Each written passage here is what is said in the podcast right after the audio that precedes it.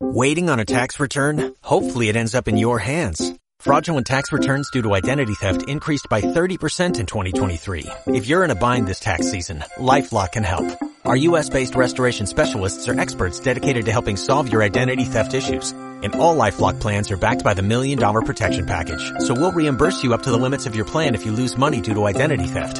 Help protect your information this tax season with LifeLock. Save up to 25% your first year at LifeLock.com slash aware. El Rule, Comunidad de Saberes, presenta Ruleteando. Un ejercicio radiofónico que se traslada a distintos puntos de la Ciudad de México para desarrollar una sinergia a través de la cultura de los barrios.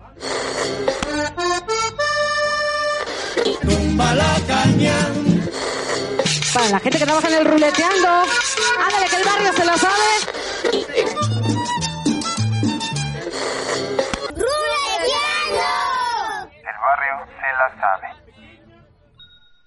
Se venden cubrebocas de a cinco varos y hasta de a tostón. Hay de distintos diseños, de luchadores y también hay de princesas. La protección se oferta, la protección se vende. En los puestos hay de todo y se procura el gel antibacterial antes de tomar un producto, pues las medidas sanitarias tratan de ser mucho más en serio. Muchos negocios se fueron a la quiebra. Aún así, algunos vecinos de la comunidad no creen que existe el coronavirus, mientras que otros ni siquiera salen de sus casas. Es más, le andan diciendo al resto de las personas que se cuiden. La neta, los que estábamos encerrados, ahora nos sentimos chidos de volver a las calles. Estamos felices por ver de nuevo a la banda, observar una vez más la luz y los colores del barrio. Nunca saludar a un compa o que te recuerde la doña del mercado se había sentido tan chido, aunque algunos no te reconocen hasta que te quitas el cubrebocas. La Ciudad de México ha rebasado apenas las 14.000 muertes provocadas por la enfermedad infecciosa de COVID-19. Sí, más de 14.000 muertes provocadas por la enfermedad. Algunos barrios, como la Merced en el centro histórico de la capital, comienzan a levantarse de entre los escombros que ha provocado el incendio de mercados y ahora la crisis sanitaria, luto y pandemia. Pandemia y luto, que nos recuerda la dualidad entre vida y muerte en tiempos de modernidad citadina. La mayoría de negocios ya cierran temprano, porque pues ni siquiera alcanza para pagar la renta del local. Ni hablar de las muy pero muy bajas ventas.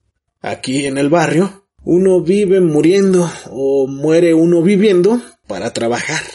Hay casos de familias enteras que han muerto, y ni velorios hubo, tan importantes que son los ritos en nuestro país, que no pudimos despedirnos de quienes se fueron. Estar encerrado es complicado, con uno que está enfermo ya contagia a toda la familia. El calor en la calle se conserva. Las personas continúan su andar, por aquí y por allá, pero ya no reconoces todos los rostros. Ahora, en las banquetas de esta selva de concreto, se puede caminar con un poco más de espacio, aunque en este tiempo parece que la Merced no ha cambiado mucho. Los negocios ahora tienen plásticos protectores y gel antibacterial, pero curiosamente no todos toman las mismas medidas. ¿Volveremos a estar como antes? El Rule, Comunidad de Saberes, a través de este podcast presenta Ruleteando.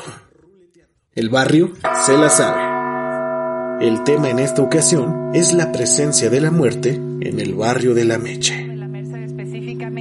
Sabemos que pues normalmente tocaría una celebración, pero ahora pues tendrían que ser las cosas diferentes por la pandemia y al parecer pues sí intentaron hacer una celebración, ahora hay un operativo para poder evitar este tipo de fiestas. Luis Alfaro, cuéntanos exactamente cuál es el panorama que se está viviendo ahí. ¿Les permitieron o no celebrar? De lujo, le voy a rematar un juego de esos de los que precisamente el canijo viejo patrocina. Es lo bonito de ir al difunto de mi abuelito cuando estaba echando el último, el último, el último qué? El último pulquito, ¿verdad? Sí, el último pulquito. Pero quiero gente abusada. Le voy a rematar a ese machuelo, hijo de la tostada. Y de qué paciencia de colores, señor. Digo, qué paciencia de pintores para pintar tantos colores. Pa' se me atravesó una caneja mosca con todo y zapatillas, oye. Como contribución a la emergencia sanitaria provocada por el COVID-19, Ruleteando genera una serie de actividades que puedes disfrutar en línea, mediante las redes sociales del Rule y desde la comodidad de tu hogar. Hablar con y sobre la comunidad tiene que hacerse de manera diferente y con los cuidados necesarios. Ahora vamos a escuchar las impresiones y los testimonios de algunas niñas que forman parte de las actividades que se generan en Ruleteando. Recuerda, el barrio se la sabe. Si existiera mi virus, las personas que se contagiaran tuvieran manchas rosas y se reirían de la nada. Me la he pasado mal y no me ha gustado nada de esta pandemia. Que oí una noticia que con de amiga de mi abuelita de que su vecino se había enfermado de COVID en el mercado. El señor falleció. Vendía dulces, sacaba su puestecito de dulces y vendía dulces. Lo conocía su amiga de mi abuelita, y su amiga de mi abuelita le dijo a mi abuelita. Los síntomas eran gripe, tos, fiebre y no sé qué otra cosa. Lo que menos me ha gustado es mi familia que se infectó por estar trabajando en el hospital y porque perdí mi cumpleaños y no lo pude festejar con mi familia. No, por suerte nadie de mi familia se ha contagiado. He escuchado rumores, pero es de, es de gente que no conozco. Me gusta más ir a la escuela, pararme al temprano, no que ver la tele en cuarentena. Siento que te enseñan mejor en la, en, en, en la escuela que en la tele. Porque mi prima ve la tele, pero pasa los canales que ya vio, que ya había visto la semana pasada y todo eso. Pues me distraigo con la tarea que me dejan, con mis animales, con mi perro y, mi, y mis gatos y eh, dibujando y un poco con mi celular. ¿Cómo te imaginas que, que muere una persona de COVID? Que, que murió en el hospital y, y lo... ¿Cómo se dice? Ah, y que lo cremaron y de que puede contagiar a todos. Yo conocí a alguien que así empezó. Empezó a sudar y sudar. Luego le dio calentura y ya no, y tenía el COVID. Mi papá cuando trabaja ve a niños que están infectados y se mueren por, por la enfermedad. Mi abuelito se llamaba Pedro Cerón. Luego venía por nosotros para llevarnos a la casa de allá, de él, y nos daba dinero cuando nos venía a dejar en la noche. Nos daba 10 o 5 pesitos. Era generoso, decía, ¿quieren chetos? Y ahí va haciendo chetos. ¿Quieren palomitas? Y ahí va. Las hacía. Él tenía barba, era creo que de un metro. Era alto, era de la tercera edad. Era fuerte y trabajaba. Iba en su carro y trabajaba como taxi. Iba a las chácharas a vender. No sé cómo se contagió. Yo solo vi que tenía fiebre y tos. Estuvo enfermo en casa y después se lo llevaron al hospital. Y mi mamá empezó a hablarle a mi tía, a mi tío y los cuatro se lo llevaron al hospital. Todavía no nos daban informes. Nos informaron hasta que ella falleció.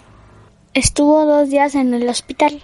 Mi mamá se se puso a llorar porque mi papá llegó y luego, luego le, así le dijo, mi amor, te tengo una noticia, falleció mi, mi abuelito Pedro, así nos dijo, y todos nos empezamos, empezamos a chillar. Yo nada más escuché que lo iban a traer. Nos avisaron que lo podíamos sacar en la madrugada, cuando había menos gente y estaba sellada la caja para que no se infectaran las personas. Se hicieron unos rezos en la casa, pero hubo poca gente. Nada más fue la señora que rezaba, sus nietos y todos los hermanos. Nosotros lo celebramos poniendo, poniéndole una ofrenda a mi hermanita con las cosas que le gustaban, pero en este caso no se va no vamos a poder ir a visitar al panteón, pero desde aquí la vamos a esperar. Yo con mi abuelita voy a poner la ofrenda aquí en la casa y mis papás van a ir al panteón a esperar a los abuelitos y ponerle sus florecitas en el pueblo para que nosotros no nos, no nos expongamos. Cuando mi mamá empieza la ofrenda, mm, ella nunca le falta las veladoras y sal y agua. Y luego ponen fruta, ponen pan de muerto y allá a casa de mis abuelos hacen más, más grande la ofrenda y ahí, pon, ahí ponen todo lo que le gustaba que su familia siempre los va a recordar y que ahora están en un lugar mejor. Soy Ariadna Ramírez, tengo 11 años y vivo en La Guerrero. Mi nombre es Brittany Ramos, tengo 10 años. Soy Jade, tengo 9 años y vivo en Candelaria de los Patos. Continuamos. Estamos aquí en Ruleteando. Sabemos muy bien lo complicado que ha sido el regreso a las actividades comunitarias presenciales, ya que se deben ahora tomar ciertas medidas para el cuidado de nuestro equipo y sobre todo de las comunidades a las que nos aproximamos. Ante las nuevas circunstancias y retos desde el Rule Comunidad de Saberes, recurrimos a esta experiencia sonora para proyectar los nuevos temas de interés popular y las nuevas sensaciones registradas sobre el trabajo comunitario que realizamos aquí en Ruleteando. A continuación escucharemos a Nalu, quien imparte el taller de teatro infantil, y a José Luis Ávila, coordinador del proyecto de Ruleteando. Tanto ella como él nos comparten su reflexión sobre la presencia de la muerte y la relación que se tiene con el trabajo comunitario que se realiza en las calles, en el barrio.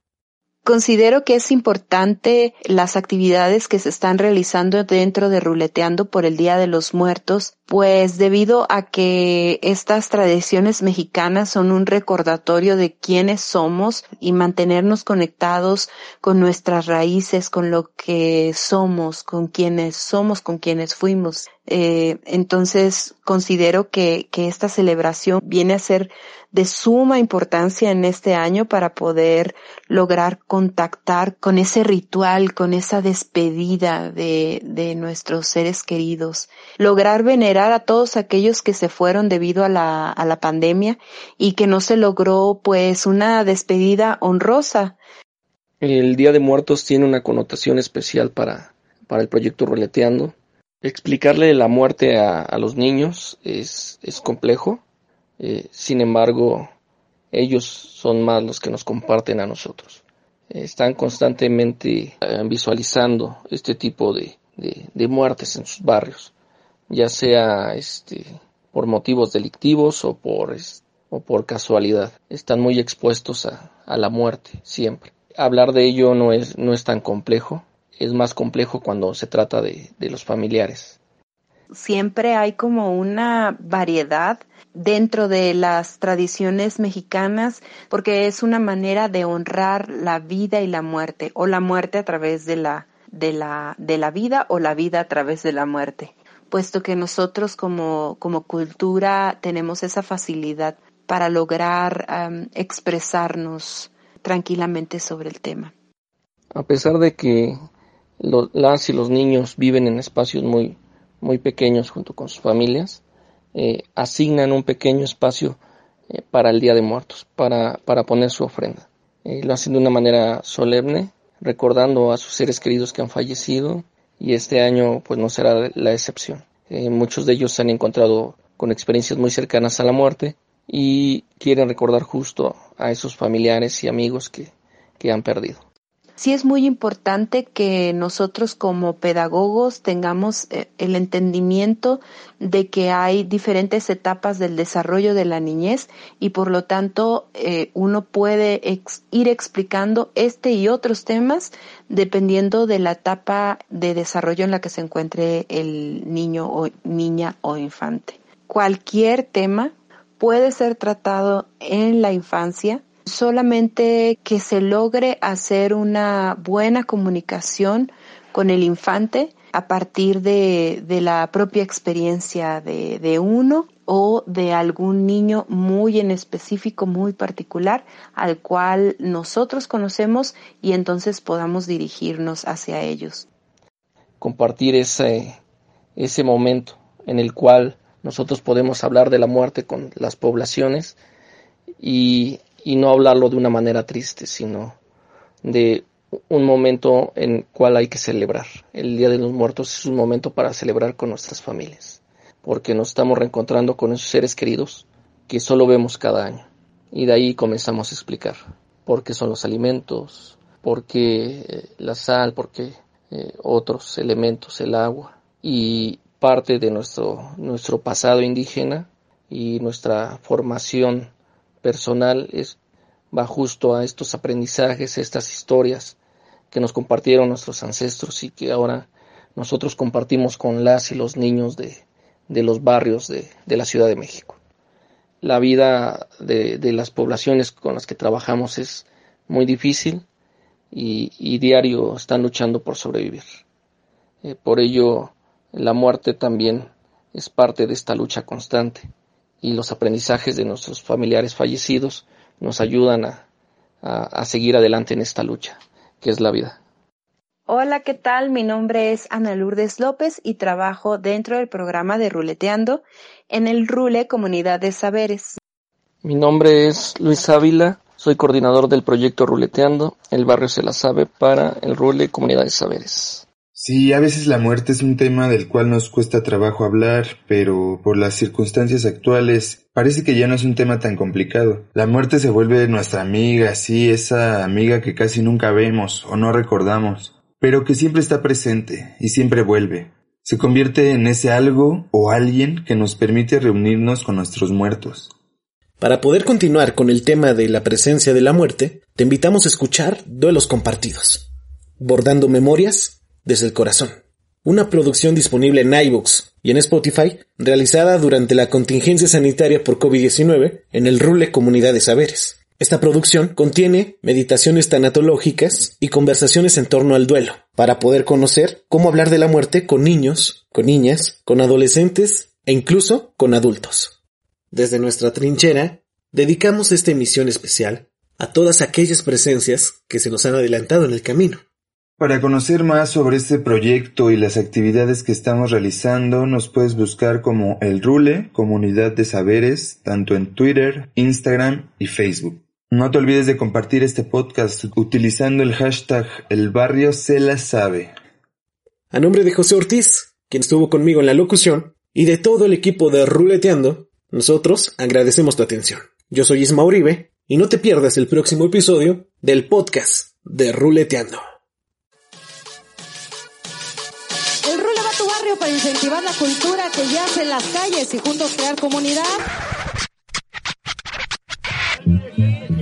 Esta emisión de Ruleteando ha llegado a su fin. Si te gustó lo que acabas de escuchar y quieres más, busca nuestro siguiente capítulo de este vaivén cultural de barrio.